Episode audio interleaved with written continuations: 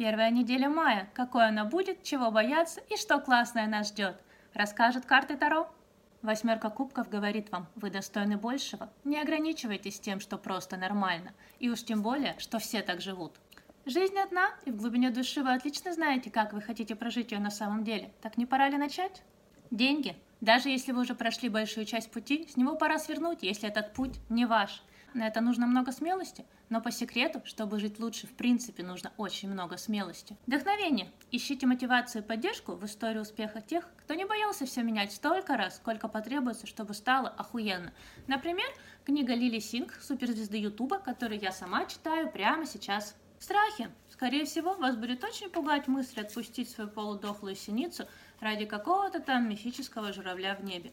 Но у тех, кто пробует, рано или поздно получается. У тех, кто не пробует, не получается никогда.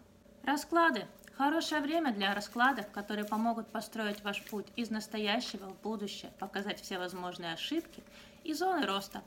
Например, знаменитый Кельтский крест. А еще хорошее время для медитаций на отпускание прошлого. Ну и вопрос недели.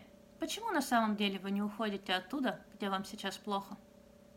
На этом все. С вами была Инна. Все полезные ссылки в описании. Всем охуенной недели.